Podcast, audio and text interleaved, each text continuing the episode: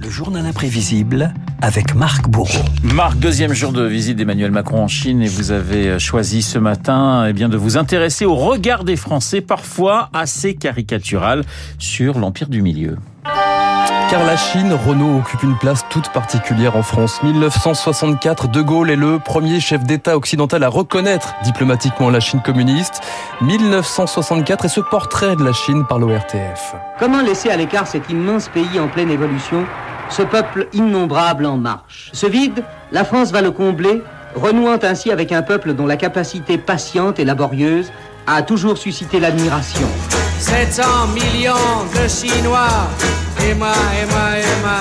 Alors en l'occurrence plutôt 1 milliard 412 millions, mais ça sonne un peu moins bien pour une chanson. Pékin fascine. En 64, remarquez, ils en étaient 700 millions hein, En quand même. 64, le compte était bon. Pour Ouais. Pékin fascine autant qu'il inquiète les Français, Renault. Quand la Chine s'éveillera, souvenez-vous de la prédiction d'Alain en, en 1973, l'obsession et un peu d'ignorance aussi.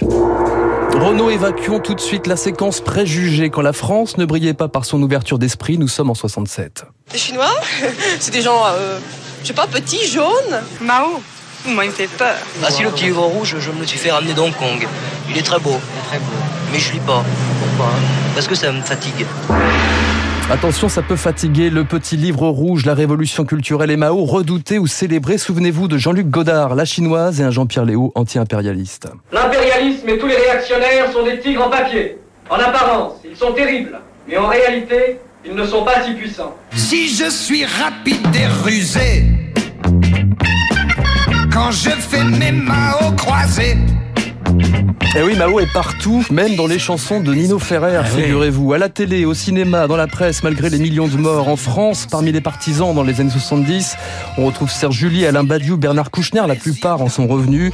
Mao superstar, et pas seulement à gauche. En 70, le ministre André Bettencourt partait, euh, parlait du grand timonier à son retour de Pékin. C'était extrêmement bienveillant. C'est à la fois un grand homme d'État, c'est incontestable, c'est aussi un philosophe, on pourrait même dire que c'est un sage. Le président de la République est le premier chef d'État occidental à être accueilli officiellement en Chine. Et en l'occurrence, il s'agit de Georges Pompidou, 1973, qui découvre en même temps que les Français le visage de Pékin. D'un côté, l'armée impressionnante, de l'autre, les danses gracieuses avec des chants de bienvenue. C'est le contraste de la Chine. Georges Pompidou qui résumait en une phrase, Renaud, la relation France-Chine pour les 50 ans à venir.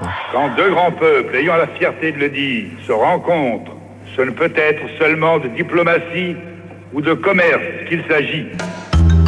Diplomatie et commerce, nucléaire, aéronautique, produits pharmaceutiques, vin, la France n'arrive jamais les mains vides et les présidents se plient parfois en quatre. Fudan, Dashue, Vansue. Vive l'université de Fudan, lancée en 1980, un certain Valérie Giscard d'Estaing. Valérie Giscard d'Estaing, je vous la remets. l'accent. Fudan, Vansue. Paris, Pékin, Il a un petit accent auvergnat finalement pour parler le chinois. Ben voilà, bon, en tout cas, il les maîtrise plutôt. Paris, Pékin, diplomatie et des questions qui fâchent, les droits de l'homme, le Dalai Lama, les Ouïghours. Le point culminant, 1989, la France découvre un homme qui arrête un char place Tiananmen.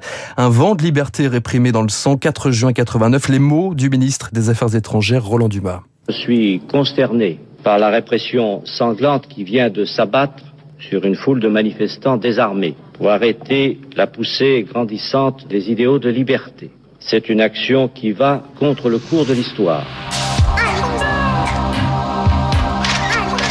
La France au milieu du peuple chinois, Renaud, c'est aussi un artiste français, Jean-Michel Jarre. L'ambassade de Grande-Bretagne passait mes albums à la radio chinoise, sans que je ne le sache d'ailleurs. hein. Résultat, 1981, Jean-Michel Jarre donne quatre concerts à Pékin, premier artiste occidental à se produire dans l'Empire du Milieu.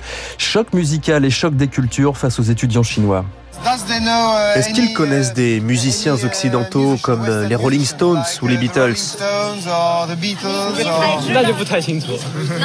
Non, ils n'en connaissent aucun. Ils ne connaissent que Beethoven.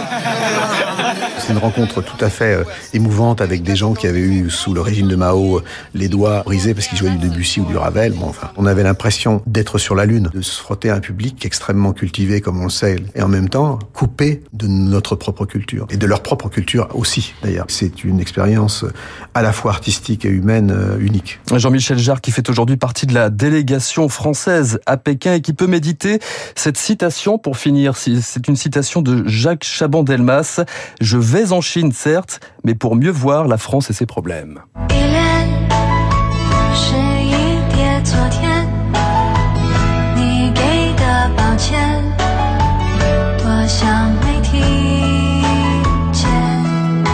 Qu'est-ce que c'est que cette petite Alors ça, c'était Joy Chua Hélène. C'est une superstar euh, de, de, Singapour qui avait chanté euh, pour la, la venue euh, d'Emmanuel Macron en 2019 ah ouais. et qui rechantera peut-être, on ne sait jamais, venir. On va voir, on va peut-être éviter le pire. Merci voilà. Marc, Marc Bourreau pour ce journal imprévisible. Il avait effectivement le nez creux, ce ministre français, en disant que Mao était un grand homme, un sage et un philosophe. Ça fera plaisir aux millions de morts chinois pendant les années 60 et 70. Le journal imprévisible signé Marc Bourreau dans un instant. C'est le camarade David Barrault que je reçois pour son décryptage. Il est 7h55.